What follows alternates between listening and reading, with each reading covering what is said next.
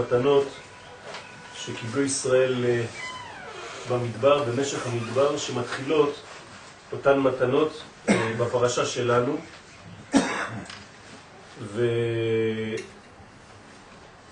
ובעזרת השם אולי ככה נחבר את זה תמיד לעניין של ט"ו בשבט שיוצא בפרשת בשלח, כי בעצם יש כאן גאולה, וגאולה זה גילוי העצמות, כל עצמות שהיא בסוד גאולה, גם גאולת הקרקע, גאולת ארץ ישראל, כמובן גם כן בפרקות. אז כל העניין הזה של בשלח, של שחרור מהקליפה, יציאה מהקליפה, מתורגמת לגאולה.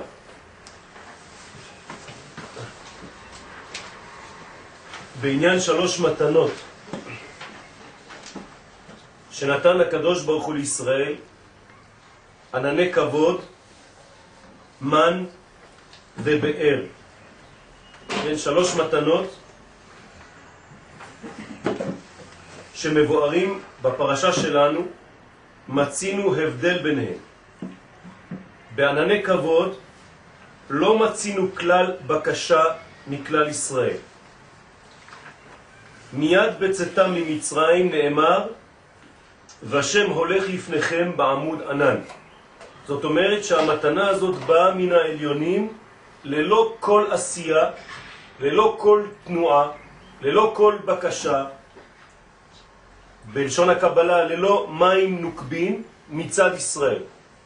דבר שבא מלמעלה, מאיתו התברך. כמו שאמרו חז"ל שהיו שבעה עננים, כן, שעוטפים ממש את בני ישראל מכל הכיוונים,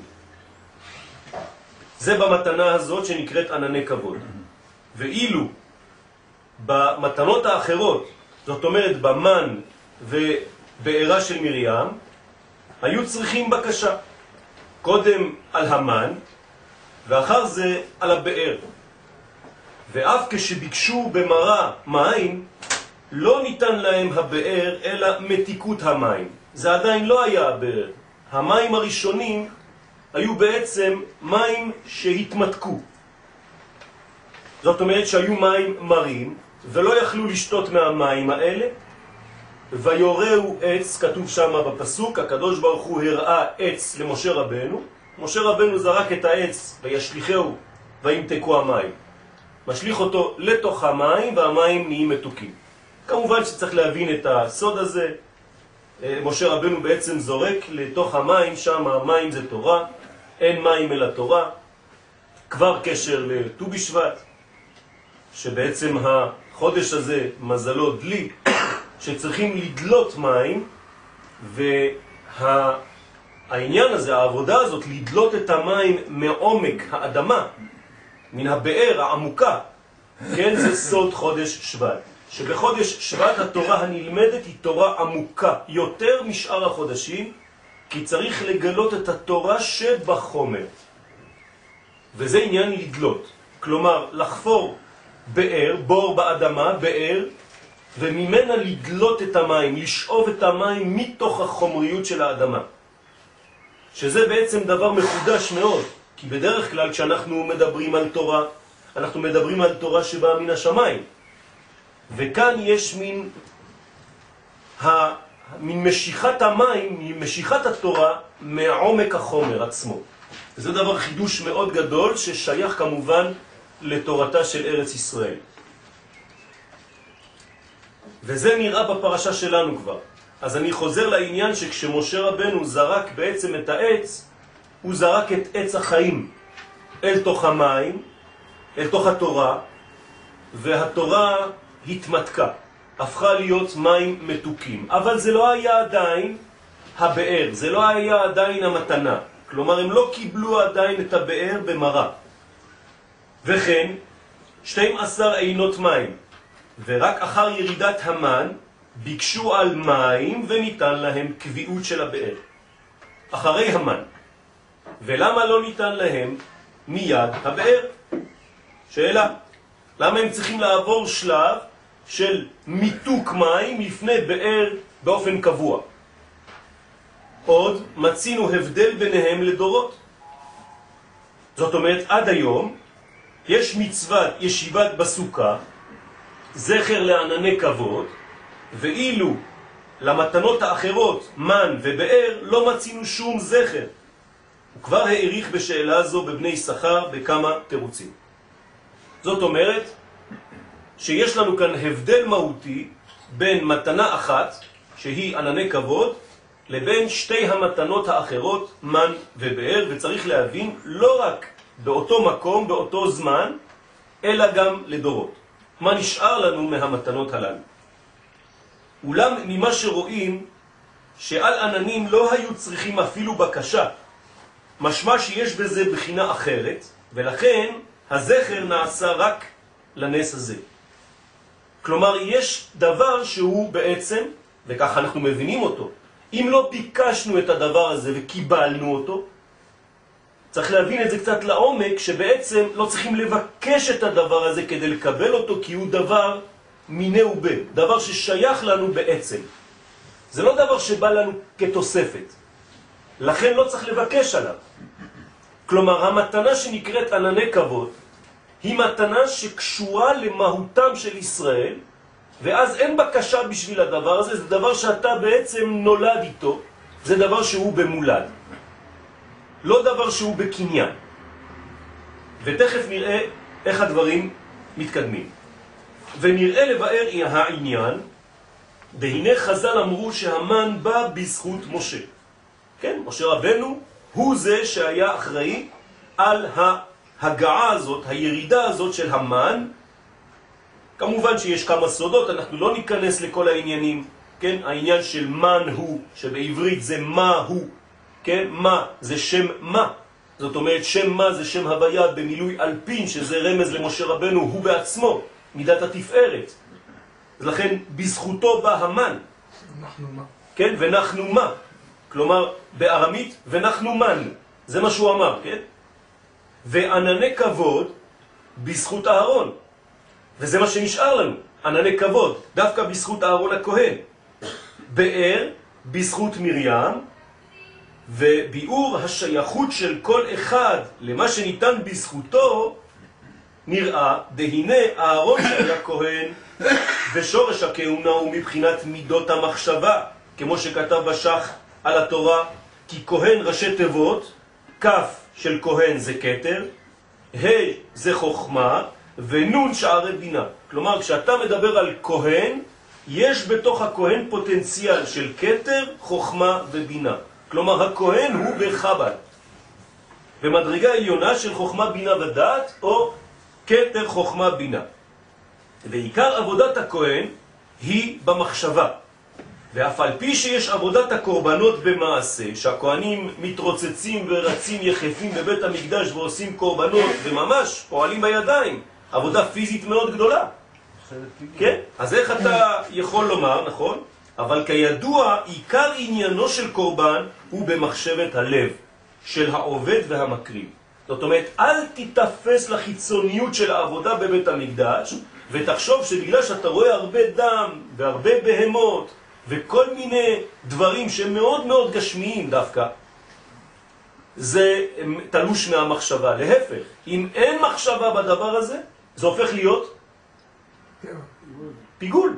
זאת אומרת שאין שם אקט חיצוני שאין בו פנימיות. אין דבר כזה. אנחנו רואים את זה מתממש הרבה יותר בקודש הקודשים, שחז ושלום מחשבה אחת קטנה, זרה, כן, פוסלת את כל העניין. לכן המחשבה שם שולטת, וזה העניין של הכהנים. כאן אנחנו יכולים קצת להשליך להלכה על עניין של כהנים כשהם עולים לברך את עם ישראל, באיזה מדרגה הם צריכים להיות? של אהבה. אם חז ושלום כהן עולה והוא מברך והוא כועס על מישהו מהקהל, יש בעיה, זה לא פשוט. במיוחד לכהנים. במיוחד לכהנים, כי הכהנים יש להם את, את התכונה הזאת. הם מצד אחד מאוד זריזים, אבל יש בהם כעס כן? שלמה זה כעס? כי זה אש בוערת, ואם זה לא מתורגם בצורה נכונה זה הופך להיות כעס. שצריך לעורר אותו לתשובה. לכן בעצם המקריב, כשהוא בא לבית המקדש, הכהן לא עושה איזו עבודה חיצונית, זה עבודה פנימית, לכן זה בראש. ולכן נאמר, כי שפתי כהן ישמרו דעת, דווקא דעת. זאת אומרת, בחלק העליון של המחשבה. ובפרט הכהן הגדול, שהוא בבחינת החוכמה כידוע, ולכן נקרא גדול בחוכמה. זאת אומרת, הוא מצד ימין של הספירות, אבל הוא במדרגת החוכמה.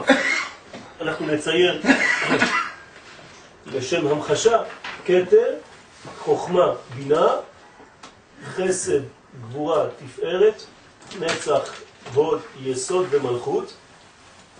כל הכהנים נמצאים כאן, ובמיוחד הכהן הגדול שנמצא בעצם בחוכמה עצמה, שהיא בעצם המדרגה העיקרית של הכהן. גדול בחוכמה. עכשיו, מה זה גדול? גדול זה חסד, החסד נקרא גדולה. כלומר, הכהנים הם תמיד בחסדים, לכן הם משפיעים. אז איך אמרתי לפני כמה דקות שהכהן יכול להיות מאוד מאוד עצבני ואש כזה? כי זה הבניין שלו. כלומר, אם הוא לא מצליח לשלוט על החסדים הנכונים, זה יכול להיות מתורגם לנתינה בלתי נכונה. לכן הוא בגדולה, והאבא של הגדולה זה החוכמה. כלומר, למעלה מן החסד זה חוכמה. על כן שולט בעיקר אצל הכהנים קו ימין. וכן מבואר ממה שאמרו, תפילות במקום תמידים תקנו. כלומר, התפילות שלנו זה במקום התמיד. ומה זה תפילה? עבודה שבלב. זאת אומרת, זה דבר פנימי. אז אותו דבר, אם זה במקום הקורבן, זאת אומרת שגם הקורבן היה אמור להיות עבודה שבלב, עבודה פנימית. אז אל תחשוב שאתה בא לבית המקדש ואתה מביא איזה כבש ואתה יוצא ידי חובה. לא עשית שום דבר. אם הלב שלך לא נמצא עם הנתינה, אם הפנימיות שלך לא, לא נמצאת במקום הזה, לא עשית כלום. זאת אומרת שאם אתה מתפלל בלי הלב, כאילו שלא עשית שום נכון, דבר. בוודאי, בוודאי. יותר מזה, חז ושלום, אדם שכועס, הוא עצוב בתפילתו, האריזל אומר שהוא מביא לעצמו יותר נזק מאשר תועלת. כלומר, אומר האריזל בפירוש שכשמתפללים צריכים להיות בשמחה פנימית. אם, אז איך יכול להיות שאנשים בוכים בזמן התפילה? זה לא בכי של צער, אלא בכי מתוך התרגשות של קשר עם האלוה. זה מדרגה אחרת לחלוטין. עבדו את השם בשמחה. זאת מדרגה חשובה מאוד, ואנחנו תמיד, תמיד, היצר הרע הכי גדול, שתדעו לכם את זה, זה או להיות בשמחה, או לצאת מהשמחה. אחרי זה זה הולך ומתלבש בכל כל מיני דברים כאלה קטנים בחיים, אבל העיקר, תחשבו על זה, זה להיות בשמחה או לצאת מהשמחה. אין מקום אחר. כלומר, אם אתה בתוך השמחה, הכל הולך חלק. כי בעצם אתה מביא את האור בצינור הנכון שלו. וברגע שזה יוצא וכל היצר הרע הוא להוציא אותך מהשמחה הזאת, לעשות את העבודה, אבל בצורה אחרת. והוא יכול אפילו לתת לך עצות של תלמיד חכם.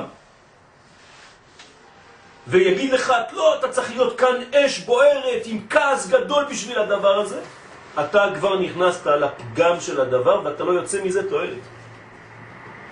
וכן מבואר ממה שאמרו, תפילות במקום תמידים תקנו, והרי תפילה נקראת עבודה שבלב, ובהכרח משום שגם הקורבנות עיקרם במחשבה. משה שהוא לוי, עכשיו אנחנו עוברים ללוי, זה היה אהרון, זכר לענני כבוד. כלומר כל חג הסוכות הוא מיוחס לאהרון הכהן, כי הרי אנחנו יושבים בסוכות בזוכרנו את הסוכות שבהם הושבתי את בני ישראל בהוציאי אותם מארץ מצרים. תשימו לב, יש כאן סוד גדול. כשיוצאים מארץ מצרים, לאן נכנסים? לסוכה. זה אומר שהמתנה הראשונה שקיבלנו פה, ושלא ביקשנו שום דבר כדי לקבל אותה, זה בעצם אחרי שיצאנו ממצרים. כלומר, זה אומר לנו, לפי מה שאמרתי מקודם, בתחילת השיעור, שאם אני מקבל דבר שלא ביקשתי אותו, זאת אומרת שזה דבר במולד אצלי, אז מה קרה בעצם כשיצאנו ממצרים? לאן חזרנו? למולד שלנו, זאת אומרת למקור שלנו. היינו שם, גילינו את זה. יפה מאוד. זה תמיד היה, אבל מכיוון שהיינו במצרים, זה היה תקוע, זה היה בחושך, זה היה מוסתר, עכשיו זה פתאום הופיע. אז מה גילינו בעצם בצאתנו ממצרים? את השורש, את הנקודה השורשית הישראלית, והיא נקראת בינתיים ענני כבוד. עוד מעט נבין מה זה. מדרגות אחרות של מן ובאר, כנראה שזה לא במולד אצלנו, ואת זה כן צריך לבקש. כלומר, שליש אנחנו לא מבקשים, שני שליש, הרי שלוש מתנות, כן מבקשים. אז משה שהוא לוי, עכשיו לוי זה צד שמאל. ביחס לאהרון שהיה צד ימין, לוי הוא בצד שמאל. זאת אומרת שמשה הוא מצד הגבורה, יותר מאהרון. אהרון חסד, משה יותר דין. מבחינת חסד, גבורה, תפארת, בגדול הוא יותר נמוך בעצם מאהרון, כי אהרון, הכהנים בכללם אמרנו שהם למעלה, בחב"ד, משה עכשיו הוא במדרגת חגת, זאת אומרת חסד גבורה תפארת, שהלוויים עיקר עבודתם בדיבור ושירה. זאת אומרת, מה זה דיבור ומה זה שירה? שני דברים שבעצם עולים על קנה אחד. כדי לדבר אני חייב לצמצם את מחשבתי במילים. כדי לשיר אני חייב לדייק. אם אני לא מדייק, אני מזייף. זאת אומרת שבשני המישורים, גם בדיבור, גם בשירה, אני חייב את מידת הדין מדויקת מאוד, כדי לא לזייף, לא בדיבורי ולא בשירתי. זאת אומרת שהצד השולט הוא הצד השמאל שנותן גבולות לכל התהליך. שהכל הוא בתפארת, כשהוא כלול מאישה ומאיה. זאת אומרת, מאש ומים. מאש ומים יוצא הדיבור, כן? האש יוצאת מכנפי ריאה, שבעצם מהלב, והמים גם כן שם כל ההלכה, כן? שיוצאת מהדיבור. וכן עבודת משוערים בידיים ועבודת כלי שיר בידיים. זאת אומרת, כל מה שהלוויים מתעסקים בו, תמיד מתעסקים בו בידיים. אז זה חלק גופני, יותר נמוך מהלוויים. וכן מצינו עיקר כוחו של משה בדיבור התורה. כמו שכתוב בפרשת בלק שאמרו מנהיגם, כן? כלומר, הגויים מדברים על משה בצורה כזאת, מנהיגם נתגדל במדיין, ועיקר כוחו בדיבור. וככה הם רצו לשלוח מישהו שיש לו את אותו כוח בדיבור לאומת. זאת אומרת, את בלעם הרשע. כן, נכון. זאת אומרת שמשה רבנו ידעו כולם שכוחו בדיבור. וכפי שאמרנו מקודם, הדיבור הוא בקומת חגת, ויש לו שליטה מצד שמאל, למרות שהוא באמצע. וכן אמרו בזוהר הקדוש, משה מלגב, זאת אומרת מבפנים, ויעקב מלבר, יעקב ביחס למשה הוא חיצוני. כלומר, אם תיקחו כמו גלדי בצלים, משה פנימי ויעקב חיצוני לו. כמו שתי שכבות, אחת פנימית, אחת חיצונית. זאת אומרת שיעקב ומשה אותו דבר. איפה יעקב ממוקם? גם בתפארת. אז אנחנו רואים שמשה עוד יותר פנימי, גם בתפארת, אבל פנימיות התפארת, ויעקב כבר, כבר בפן החיצוני. הרי שהוא אותה בחינה של יעקב בתפארת, אלא שהוא מלגה, זאת אומרת יותר פנימי. וישראל במעמדם, כלומר אנחנו יורדים עכשיו, מדרגה שלישית, ואנחנו כבר בנהי, נצח עוד יסוד זה ישראל. כלומר יש לנו פה כהן, משה וישראל. אנחנו בנהי. כלל ישראל נמצא בנהי. מה זה הנהי? נקראים עומדים. למה נקראים עומדים? כי בלי ישראל אין לא משה ולא אהרון. אין כהנים ואין לוויים. למה? כי אם אין רגליים, אין מי שמעמיד את כל הקומה. אז אנחנו בדרך כלל, כאנשים דתיים, זה מתחיל לעבור לנו, ברוך השם. היינו רגילים לזלזל בחלק הנמוך, בחלק החיצוני שלנו, כי הרגליים נקראים לבר מגופה, מחוץ לגוף. והגלות גרמה לנו להיות באמת רוחניים, תלושים מהחלק התחתון שלנו. כאילו בגלות לא היו לנו רגליים. כשאנחנו חוזרים לארצנו אנחנו קונים רגליים, עם ישראל חוזר לרגליים שלו, וזה המעמד, זה המעמיד את כולם, משום שהרגליים מעמידים את כל הקומה. כן? זה הבניין של השלמות הזאת, חב"ד אצל הכהן חגת אצל משה רבנו ונאי אצל עם ישראל שמעמידים את כל הקומה. אפשר שאלה? כן. אנחנו פחות או יותר כל שיעור מזכירים את המדרגות האלה, וכל פעם יוצא שמשה גם כן, משה ואהרון היו בנצח ועוד, משה גם היה ביסודי הבא. בכל מקום, אתה בכל. מקום, וישראל כבר היו רק במלכות, כשיוסף הוא נכון. אה, נותן. איך זה מסתדר? למשל, עכשיו הבניין הזה שפה עכשיו כן. אנחנו מצ- מציירים אותו. כן. הרי אנחנו יודעים שהדבר הזה הוא נמצא ב, ב, בכל מקום, נכון. בכל ספירה יש גם את הזה. אפשר למקם את זה בכלל, נניח בוא נגיד כאילו ברמה הגבוהה של הדברים. אפשר למקם את הדבר הזה? הכל תלוי בערכים. כלומר, אם אתה מדבר עכשיו רק על עם ישראל לבד, בלי, נגיד שלא היה משה ולא היה אהרון, היית מוצא את כל המקומות האלה. אבל כשאתה נותן את זה ביחס למישהו, אז היחס הזה מתמקם לבד. כלומר, אני אקח שלושה אנשים, אם אני מדבר על שלושתם, אחד יהיה יותר שם, השני יותר פה והשלישי יותר שם. אם אני אקח רק אחד משלושתם, גם אצלו נמצא את שלושת המדרגות. לכן צריך להיות מאוד גמיש בקבלה, כי אין העדר ברוחניות בקבלה, וכל דבר שנמצא כאן הוא גם יכול להאיר במקום אחר. אבל כאן יש לנו השוואה, לכן הגישה היא שונה. בהשוואה אתה צריך לדעת איפה ממוקם אחד ביחס לשני. זה הסוד של העניין כאן. כמובן שאם היינו מדברים לבד רק על עם ישראל, בלי נגיד משה ואהרון, בלי הכהנים והלוויים, אם היה דבר כזה, היינו גם כן מוצאים את אותם שלוש מדרגות לפי יחס גם כן של השוואה בתוך עם ישראל עצמו. בסדר? ועיקר עניינם היא מידת התשוקה. עכשיו, מה זה העניין של עם ישראל? אנחנו עכשיו מתרגמים את זה למידה, למציאות חיים. אמרנו שעם ישראל נמצא בנאי. בנאי זאת אומרת במדרגה התחתונה. מה זה המדרגה התחתונה? תשוקה. הרב כאן מתרגם את זה מיד למציאות, תשוקה. רצון עז שאין לו אפילו עניין של הבנה. תשוקה. כמו שרמז בספר עבודת פנים, בפסוק וינהו כל בית ישראל אחר השם. מה זה וינהו? כן, זה ביחזקאל, שנהי הוא לשון תשוקה. זאת אומרת שעם ישראל נמשך, וינהו, לא ביחזקאל, במלאכים א', סליחה. והמלכות שורשה ועמידתה כנגד נאי שכל עניינה הוא מידת התשוקה. זאת אומרת שעם ישראל נמצא בנאי, ונאי יש לנו פסוק, כן, במלאכים שאומר לנו שזה בעצם רצון עז, לנהות. מה זה נהי בחיתא כן. נהי, זאת אומרת רצון גדול מאוד, השתוקקות גדולה מאוד עד שיש דמעות שמביאה דמעות, כן?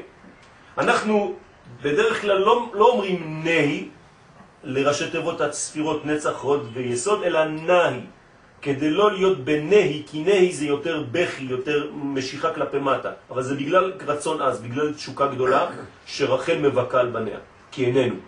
כי איננו והיא מתגעגעת אליו, אליו יתברך, כן? לכן מנעי קולך מבכי ועינייך מדמעה. אמרתי כן. לה, כן, כמו שאמר הרב אליהו. אמרתי לה שתמשיך לבכות. אמרתי לה, אל תפני קולך מבך, והי לישנה. היא אמרה לכם שאני אמרתי? זאת השאלה. טוב. ונקראת משום כך קלה. למה קוראים לכנסת ישראל, לעם ישראל, קלה? כן? בגלל ההשתוקקות הזאת. כי היא רוצה דבר שלם. היא לא סובלת חצאי דברים. היא רוצה להיות הכל, כולה. כן? כולך יפה רעייתי ומום אין בך. אומרים חכמי הסוד, מה זה כולך יפה רעייתי? כשאת בשלמות את יפה רעייתי. אבל אם את חסר לך משהו, את לא יכולה להיות יפה. וכנסת ישראל תמיד בגעגועים לשלמות הזאת, ולכן אנחנו אומרים, כן, ברמז, כולך יפה רעייתי ומום אין בך. כשאת בכוליות, כן, אז את תמיד יפה ואת תמיד בשלמות. וזה בחינת ישראל במעמדם. כלומר, המעמידים את כל הקומה, במידת התשוקה. מה? עד, כן. עד כלות הנשמה. רצון עז מאוד גדול מאוד. ולאור זה מתבהרים עניין שלוש מתנות שבאו בזכותם. הנה, ענני כבוד שהם בעיקר אור מקיף. מה זה ענן? ענן זה סובב, ענן זה מדרגה שהיא בלתי נתפסת, אפילו הקדוש ברוך הוא בא בענן. כן, כשהוא מתגלה, הוא מתגלה בעב, בענן. זאת אומרת שזה אור מקיף שקצת עובר את המדרגה השכלית שלנו. אנחנו לא משיגים ענן. זה מדרגה גבוהה עלינו, מקיפה אותנו. לכן המתנה הזאת היא מדרגה שגבוהה עלינו, גדולה מאיתנו, כביכול, כן? בואו נראה עוד מעט לאן זה מוביל אותנו. אז שייכים לעולם המחשבה. זאת אומרת, זאת המחשבה. העננים הם כאן המחשבה. עד שהיום יש ביטוי, כן? אתה נמצא בעננים. כלומר, איפה אתה? אתה חושב על כל מיני דברים שהם לא, לא כאן. תחזור. באו בזכות אהרון, שהוא בחינת חב"ד. אז העננים האלה, ענני כבוד, באו בזכות אהרון הכהן, שהם בחב"ד, חוכמה, בינה ודעת. כלומר, החב"דניק הראשון היה אהרון. בסדר, זה מתאים? מעולה. אוקיי. וכנגדם עושים חג הסוכות, שעיקרו בסכך. מה זה הסכך? למה קוראים לה סוכה סוכה מלשון? סכך. ומה זה סכך? מה זה סכך? ששרה הייתה שוחה ברוח הקודש. זאת אומרת, עם כף. שהייתה סחה ברוח הקודש, זאת אומרת ראייה פנימית מעבר להבנה הנורמלית השכלית שלי. כמו ששרה נקראת גם כן יסקה. בסדר?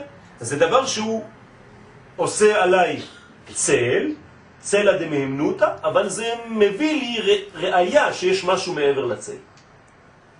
לכן יש לי צל, כי יש אור מהצד השני. משום שהוא בעולם המחשבה.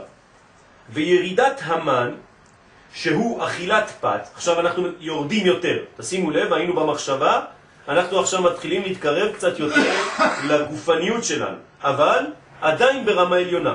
אכילת פת, אכילת לחם, בזכות משה רבנו. כלומר, משה הוא סוד הפת, שהוא מעולם הדיבור. מה הקשר בין פת לדיבור? ראינו שהילדים הקטנים, כתוב בגמרא, תינוקות לא יכולים לומר אבא, עד שלא נותנים לאכול להם טעם דגן. עד שהם מתחילים לטעום פת, לשים להם בבקבוק חלב, קצת אה, אבקה, קצת אה, קמח, הם יתחילו לומר לך אבא. זה קשור לאחד לשני. למה? כי בעצם הלחם, הפת, לחם זה שלוש פעמים הוויה, שם השם, ויש לזה מוחים גדולים של כוח הדיבור. לכן הלחם הוא גם כן קשור לדיבור, וזה נקרא לחם עוני, כן, לחם שעונים עליו דברים הרבה. כן, זה לא סתם לחם של עניים, אלא לחם שפותח לך את הפה, ואתה אמור לדבר דברי תורה כשאתה אוכל פת. לכן אם אתה לא עושה את זה, זה כאילו אתה אוכל מזבחי מתים, כן? כל מי שאכלו, שלושה שאכלו על שולחן אחד ולא אמרו דברי תורה, כן? כאילו אכלו מזבחי מתים, כלומר אין חיות שם, זאת אומרת שהפת שלך שם לא עשתה את העבודה, כנראה אתה לא יודע להתחבר לדברים. כמו שאמרנו בשיעורים אחרים, לחם מלשון הלחמה, הלחמה בין הנשמה לבין הגוף. בלי לחם שהוא העיקר של המאכל, אין מאכל בכלל.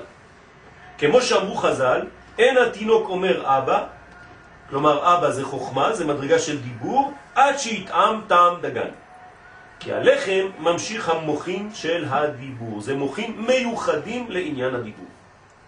יורדים קומה, ואילו הבאר שבא מן הארץ, אתם שמים לב? עכשיו הבאר זה הארציות הממשית, זה חור בתוך האדמה עצמה, מורה על בחינת מרים, שהיא נוקבה באר. זאת אומרת מרים הנביאה, שהיא בעצם האישה היחידה בין שלושה המתנות האלה, אהרון ומשה, כאן יש לנו את מרים. מרים היא הנוקבה, היא המלכות, לכן הבאר קשורה יותר לארציות, כי בעצם ההשתוקקות ממטה למעלה.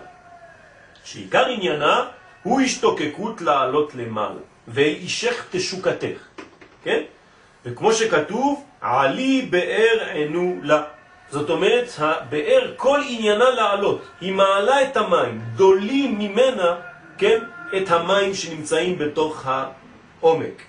ובזה מבואר היטב, למה לא הוצרכו בקשה על ענני כבוד. עכשיו אנחנו מתחילים לומר את התשובה.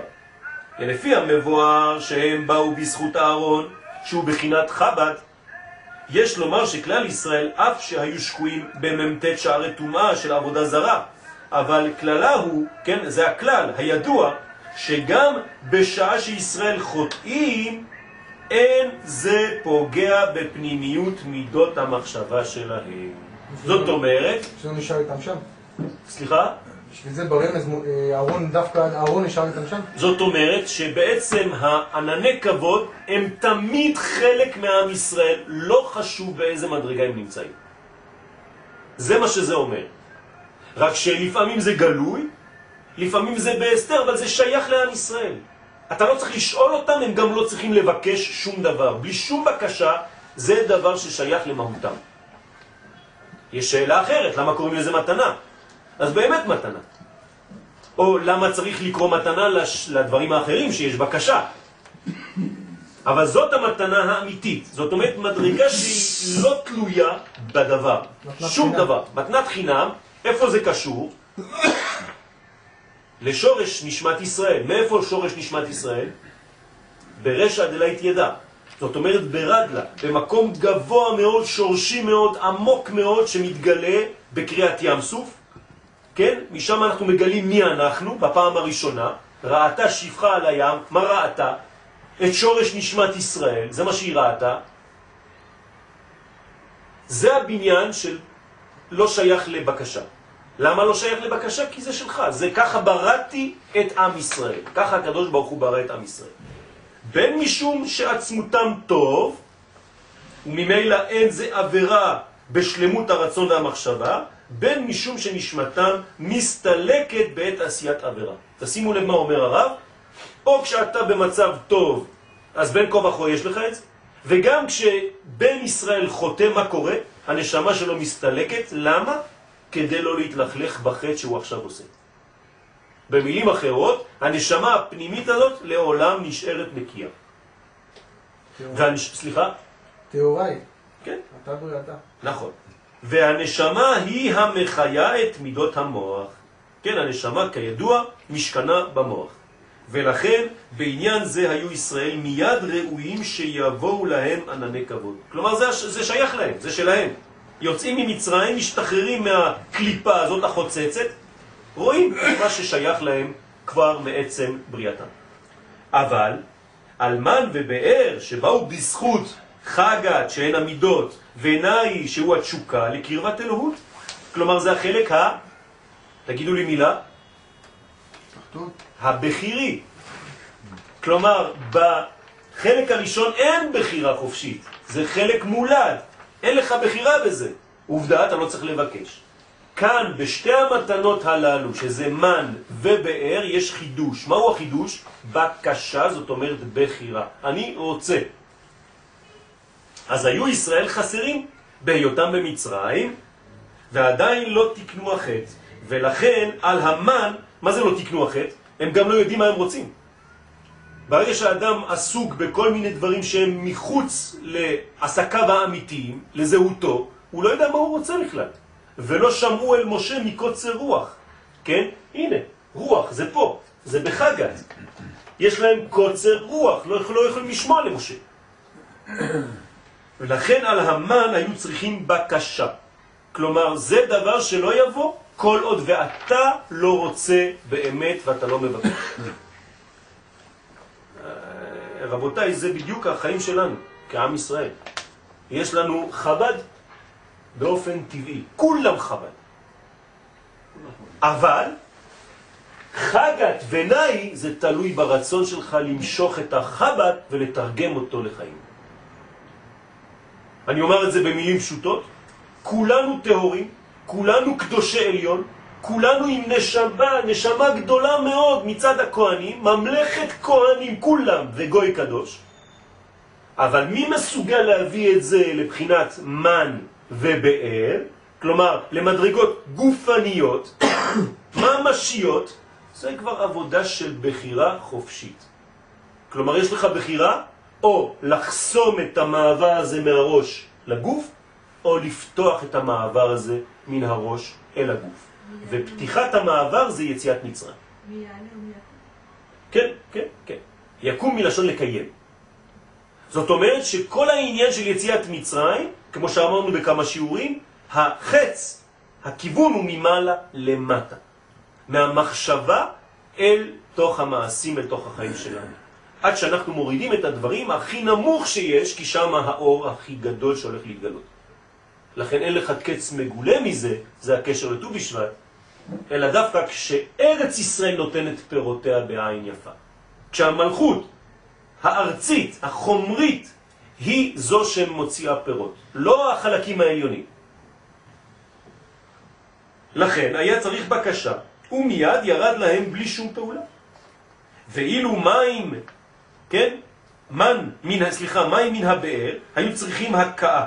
אז גם שם יש הבדל בין המן, שאתה מבקש זה יורד די, די מהר, וככל שאתה מתרחק הבקשה צריכה להיות יותר, יותר גדולה. אז מה קרה כשביקשנו מים? צריך כבר להכות. כן, היו צריכים הקאה כיוון שהפגם ביניי גדול יותר. הריחוק הוא גם כן סטייה יותר גדולה. ואנחנו יודעים בחלק התחתון של הגוף שלנו, כן, היצרים שלנו הרבה יותר גדולים, לכן צריך יותר הקאה כדי להוציא משם מה אתה באמת רוצה. יותר גדול מאשר בחגת. אז אתם רואים שאנחנו בעצם משולשים, אנחנו בנויים משלוש קומות, קומה של שכל, קומה של רגש וקומה של נאי, של מעשים ושל תשוקות, וכל הקומות, ככל שאנחנו יורדים יותר, הבקשה, התשוקה צריכה להיות יותר גדולה, כי זה מראה איפה אתה נמצא באמת. למעלה זה טבעי, זה מולד, בחזה זה לא, כבר לא טבעי, אבל הבקשה מיד נענית, ובחלק התחתון הבקשה צריכה להיות ממש אמיתית, כי שם הפגם יותר גדול. מבואר בזה גם למה בתחילה לא ניתן להם הבאר במראה. שאלנו את השאלה בהתחלה, למה לא היה מיד באר? למה זה צריך להיות דווקא מיתוק המים, אלא המתקת המים? ואחר זה 12 עינות מים. כיוון ששלוש מתנות אלו באו לפי סדר הקומה מעלה לטאטה, ממעלה למטה, הרי פשוט ומבואר כי קודם באו ענניים, בחינת חב"ד, ואחרי זה באו מן, בחינת חגת, ואחרי זה באו מים, בחינת נאי. אבל כל עוד שלא בא המן, לא שייך שתבוא הבאר. ולכן לא יכלו לקבל באר כי הם ביקשו את המים לפני המן. אז מה נתן להם הקדוש ברוך הוא? מיתוק של איזה מים, אבל עדיין לא הקביעות של המתנה הזאת שנקראת באר.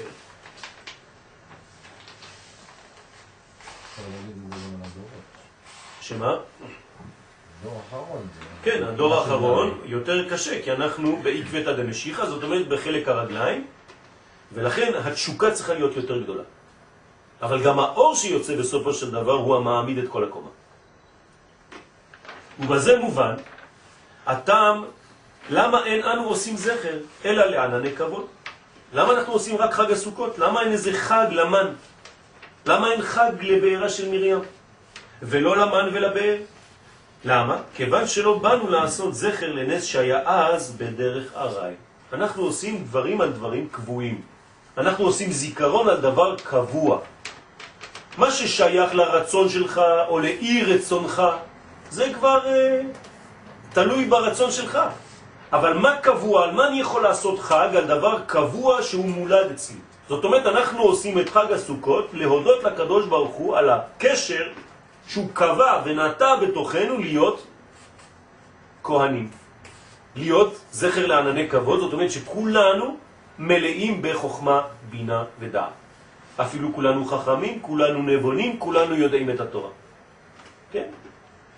זה מה שיש לנו. והאגדה ממשיכה, מצווה עלינו לספר. זאת אומרת, זה, זה מה שאתה עכשיו בוחר, כן או לא. אבל אתה כבר חכם, אתה כבר מבין, אתה כבר יודע. זה הסוד הגדול של עם ישראל, יש לו את הדברים, אבל הוא צריך לגלות אותם, להוציא אותם מן הכוח, מן הפוטנציאל, אל הפועל, אל הגילוי. אז פסח זה עם סוכות, זה, זה הקביעות. כן? אז פסח זה דווקא... הבחירה. לא, מה? זה הגילוי של הקביעות. נכון, נכון, הכל זכר ליציאת מצרים, אתה צודק, בוודאי. לכן אמרתי שהכל זה זכר ליציאת מצרים, למעבר הזה בין הראש לבין הגוף. זה לא רק הקביעות, אלא זה גם, גם הקביעות וגם הגילוי של הקביעות. בוודאי, אבל צריך לדעת מה קבוע אצלנו, על זה אני עושה חג, זה סוכות. זה סוכות. עכשיו, אני לא עושה חג מיוחד לא לבאר ולא למן. יש חג כזה בשנה? לבאר ולמן זה פסח, איך? פשוט. הבאר והמן, הם חייבים לבוא בעקבות ענני הכבוד ומשתלשלות שלו. עובדה, אבל למה אתה לא חוגג את זה? מה? אני חוגג, פסח. לא, אתה לא אומר את זה, אתה לא מבטא את זה. אנחנו לא. אף פעם לא אומרים שום דבר שזכר, לא גמרא, לא שום דבר אומר לנו שבפסח אנחנו חוגגים עכשיו לא את המן ולא את זכר המים. אז לא הבנתי את השיעור. כי אנחנו בדיוק אומרים פה, בדיוק אומרים פה שהנה כאן הוא כותב פה משפט, אבל כל עוד שלא בא המן, לא שייך שתבוא הבאר. נכון.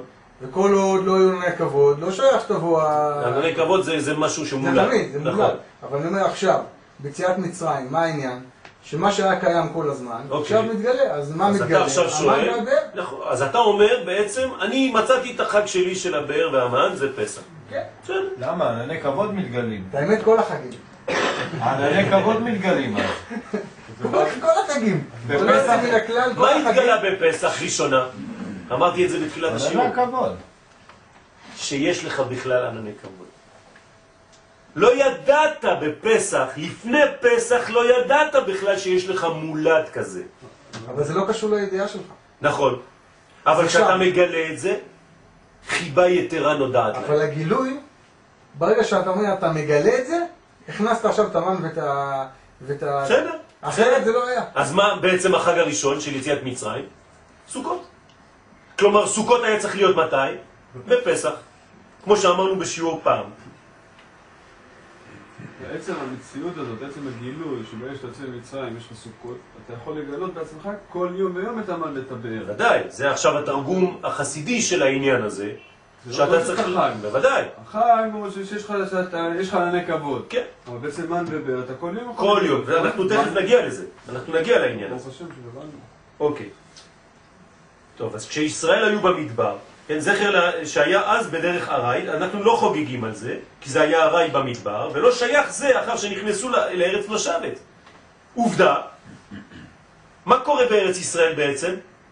אין לנו כבר לא. לא את המן ולא את הבאר. אז תגיד לי, אז גם כבוד אין לנו. יש לנו. זה השכינה. שאף פעם לא זזה מאיתנו, זה הסוד. ורק לענני כבוד אנו עושים זכר, כדי להבין מעלת עם ישראל. כלומר, אנחנו לא שוכחים לרגע אחד, אומר פה הרב נקודה חשובה, אם אתה רוצה להישאר תמיד בשמחה הפנימית והטהורה שלך, הנקייה שלך, אל תשכח רגע אחד מאיפה אתה בא, מה השורש האמיתי שלך.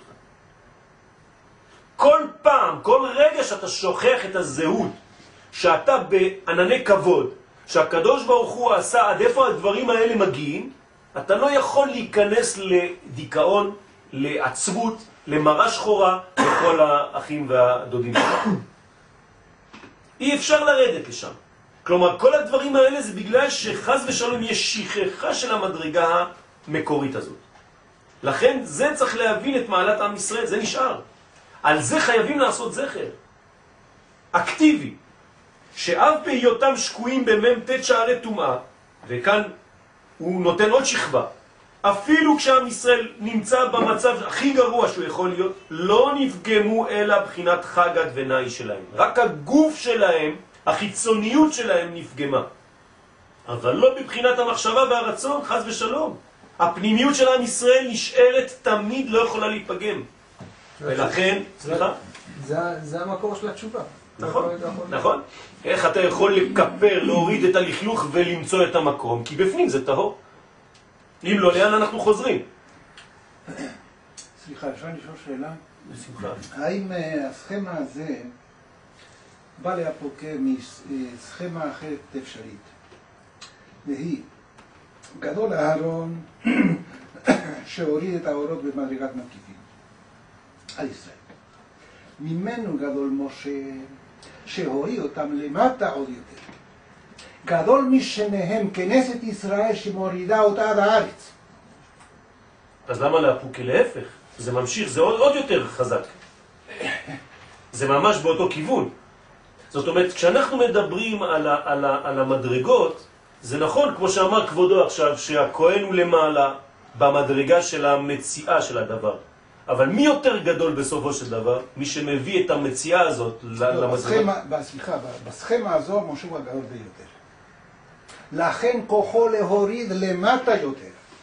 אבל פה זה אנחנו רואים שעם ישראל, בגדול ממשה ואהרון, מכהנים ולוויים וממלכים ומכולם, כנסת כלל ישראל, ישראל, נכון, שכוחם של אהרון ומשה הוא בזכותם. נכון, נכון, נכון, אבל למה פה זה לכן- זה סותר? זה לא סותר מה שאמרנו. תמנה סכמה שכאילו אהרון הוא הגדול, במצב, בעמידה של הדברים, דווקא זה שהוא מוריד את הדברים, ואילו בסכמה השנייה, דווקא בזה שהוא מוריד אותם, את האורות רק במידת מקיפים, כוחו נמוך ממשה שמכניס אותם בפנימיות למטה. כן, נכון, נכון. אנחנו עוד לא סיימנו את השיעור, אבל מה שאומר, מה שאתה אומר, זה בדיוק מה שעכשיו הוא הולך לסיים. זאת אומרת שבעצם, אני קצת נגעתי בנקודה, שאמרתי בעצם שמה החשיבות בכל הדבר הזה? שבסופו של דבר זה המדרגה למטה. מה שיש לנו בפוטנציאל זה דבר טוב, אבל זה לא קשור לאם זה מתגלה או לא. נתנו לך את זה במולד, אבל מה אתה עושה עם זה? אדרבה, זה עוד יותר מסוכן, שיש לך מדרגה כזאת ואתה לא יודע מה לעשות איתה. אז תעשה מדרגה א' של משה רבנו להביא את זה כבר לרגש, ואם אתה עוד יותר מסוגל, תעשה את המדרגה השנייה, והיא החשובה ביותר להביא את זה לרגליים. זה סוד חטא המרגלים, דיברנו על זה כבר כמה פעמים, על חטא המרגלים שלא מסוגלים להביא את זה לרגליים. כלומר, להביא את תורת ארץ ישראל. ומלוא. רציתי לקשור את זה, כן, ברשותכם, לעניין הזה של ט"ו בשבט. כלומר, לאיזה חלק מהתורה המדרגה הנמוכה, כלומר להביא את הדברים למדרגה הכי גבוהה שאנחנו קוראים לה נמוכה, להביא את זה לרגליים, זה משתייך, לאיזה חלק מהספרים, לאיזה ספר? ספר דברים, נכון? שספר דברים זה תורה בארץ. מתי התחיל לומר משה רבנו את ספר דברים? בראש חודש שבט. נכון? 36 ימים עד פטירתו בזין באדר. זאת אומרת שמשה רבנו הבין את הסוד הזה בדיוק כמו שאומר כבודו, שהתורה השייכת לארציות שצריך להביא אותה עד למטה, זה החודש שבו אנחנו עתידים בעתיד לחגוג את ט"ו בשבט או את, בכלל את, את ראש השנה לאילן. זה מזל של ארץ ישראל. יפה, זה, זה, לכן זה אני אומר. עידן הדלי, זאת אומרת עידן הכוח לגלות את התורה מתוך החומר הפנימי. זה נקרא תורת ארץ ישראל. המושג הזה לא מובן לאנשים. הם חושבים מה זה תורת ארץ ישראל? התורה שאתה לומד בישיבה שהיא ברחוב אה, עזריאל, בירושלים. אבל אם תיקח את הספר שלך ותלמד אותו בפריז זה אותו דבר. לא. תורת ארץ ישראל זה התורה שמתוך החומר היא מגלה את האור. מי גילה לנו את הדבר הזה? רבי שמעון בר יוחאי. זה תורתה של ארץ ישראל. הוא חפר חור באדמה, בארציות, בחומר, בשיא החומר, בחול, כמו שאומרת הגמרא שם, ומשם גילה לנו את הסוד הכי גנוז. זה הסוד, לכן הוא היה קובר את עצמו בתוך החול. כלומר, זה תורה של קודש שנמצאת גנוזה בתוך החול. וזה באמת הדבר הכי גדול, ואין יותר גדול מזה שכנסת ישראל מביאה את הדבר, בוודאי. דרך אגב, עוד שאלה, יכול להיות שהיא גם כן בכיו- בכיוון של הדבר. מתי ענני הכבוד יסתלקו? כל, כל פעם שמישהו מסתלק, אהרון מסתלק, אז, אז המתנה שהוא הביא נעלמת. אבל היא לא זהו, הסתלקה. אמרנו אבל שמשה כאילו לקח... יפה, הוא. שמר את כולם. עכשיו, כשמשה לא נכנס לארץ, כן. ועם ישראל נכנס לארץ, איך נשאר ענני כבוד? אז מה מה ענני הכבוד פה? הארץ. נכון. זאת אומרת שבדיוק מה שהוא אמר, שבעצם הענני כבוד, הסוד שלהם זה לא כשהם נשארים במקיף, כי זה במולד. בוא נראה מה אתה עושה עם זה, כ- שזה הופך להיות בעצם חלק ארצי ממשי שלך. זה הגאולה, זה סוד הגאולה. כשהמקיף הכי גבוה הופך להיות בעצם הגילוי הכי נמוך בחומר הכי, הכי גס. יבוא כל בשר להשתחוות. עכשיו זה לא מובן. מה לא מובן? לא, לא, ממש, רבי שמעון בר יוחאי, כן. עכשיו כשהזוהר מתאר שזה היה בחול וזה, ואפילו אומרים שהחומסיות, כן, כן. קלקלה את האור. אז עכשיו אנחנו לוקחים את זה לא כפשט, זה לא, זה, אה, זה, האם באמת רבי שמעון בר יוחאי היה במערה? כן. לא, אבל איך זה מסתדר? זה לא משנה. זה שבן אדם נכנס בחול, או שמול סטנדר, אז אנחנו יכולים להגיד עוד פעם, עוד. פעם, זה ביטוי של חז"ל. חז"ל, צריך להבין מה הם רוצים לומר לנו. כשהם. אומרים לנו משהו, כן? אני לא חייב להבין את זה בפשט. אולי בפשט זה היה ככה, אבל מה שמעניין אותי זה מה הגמרא באה ללמד אותי. מה יש לי חידוש בזה שרבי שמעון מתפשט, קובר את עצמו בחול, ולומד תורה עם הבן שלו ככה מערב שבת לערב שבת? מה זה מלמד אותי? זה החשוב.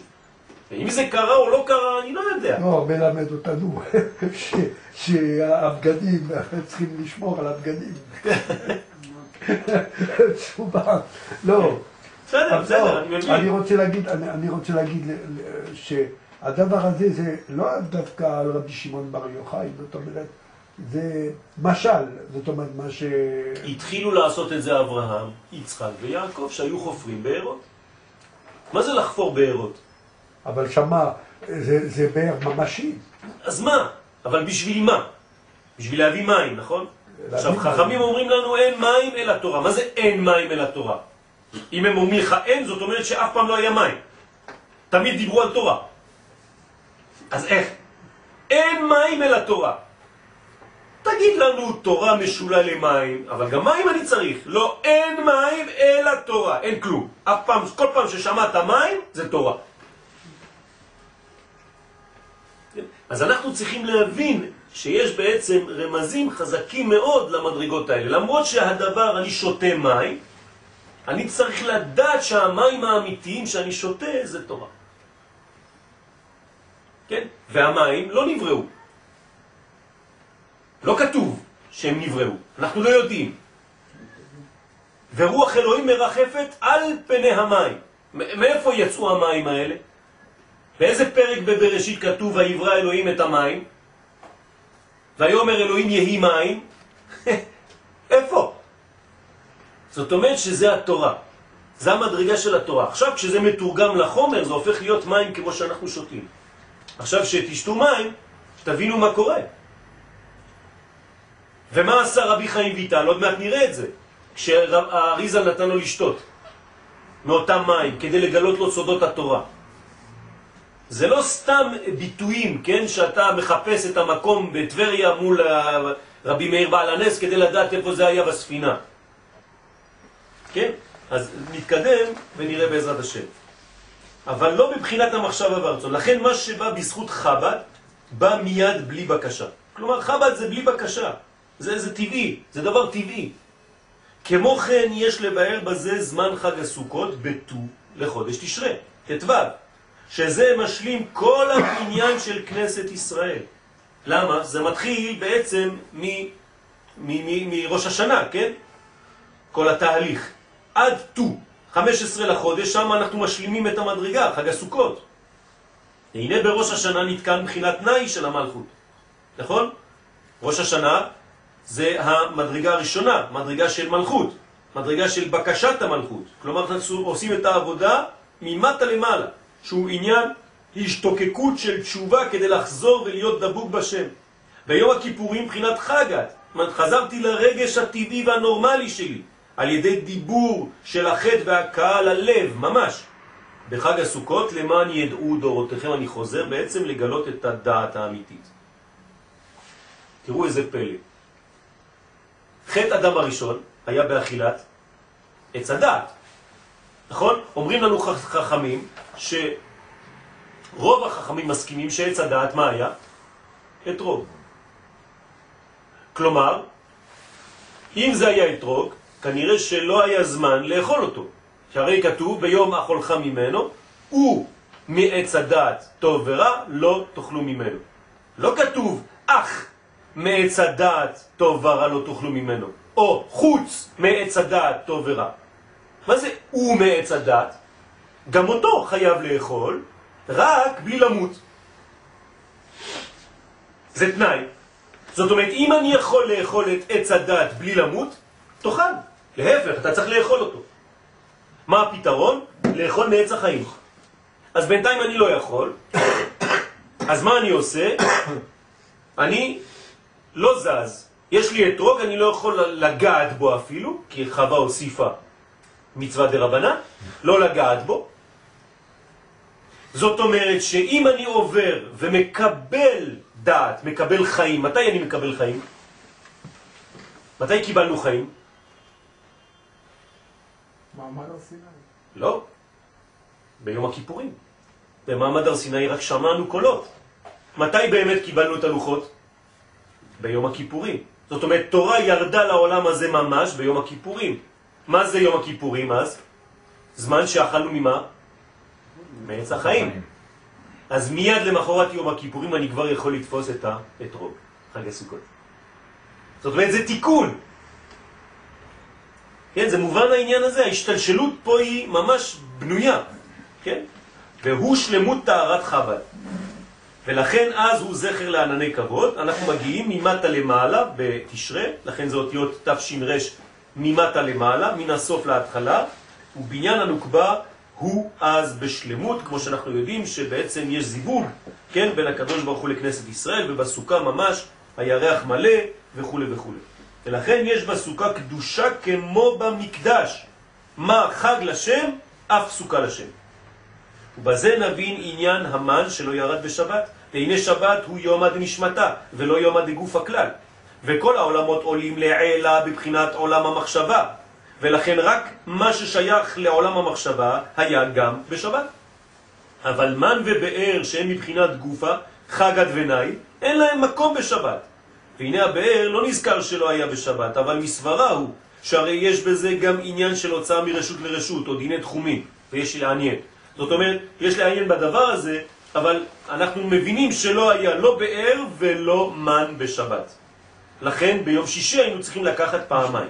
למה זה מה? מפורש, זה מפורש בשביל המן. כן, לא מפורש למים. אה, זה מפורש, כן, זה ברמז, למה כן. זה ברמז? זה הצד של הבל... כן, לא, לא, לא, לא הביא פה, אה, כי יש גם עניין של הוצאה, של הבאה. כן, נכון, לא, לא יודע, לא כתוב. תגיד, לא צריך ללמוד בשבת, אם אין באר, אין מים, אז תגיד... כנראה. שבשבת אנחנו נוגעים בנקודה השורשית. כלומר, מה שמעניין בשבת, כאן ברמז, זה בעצם המקיפים האלה.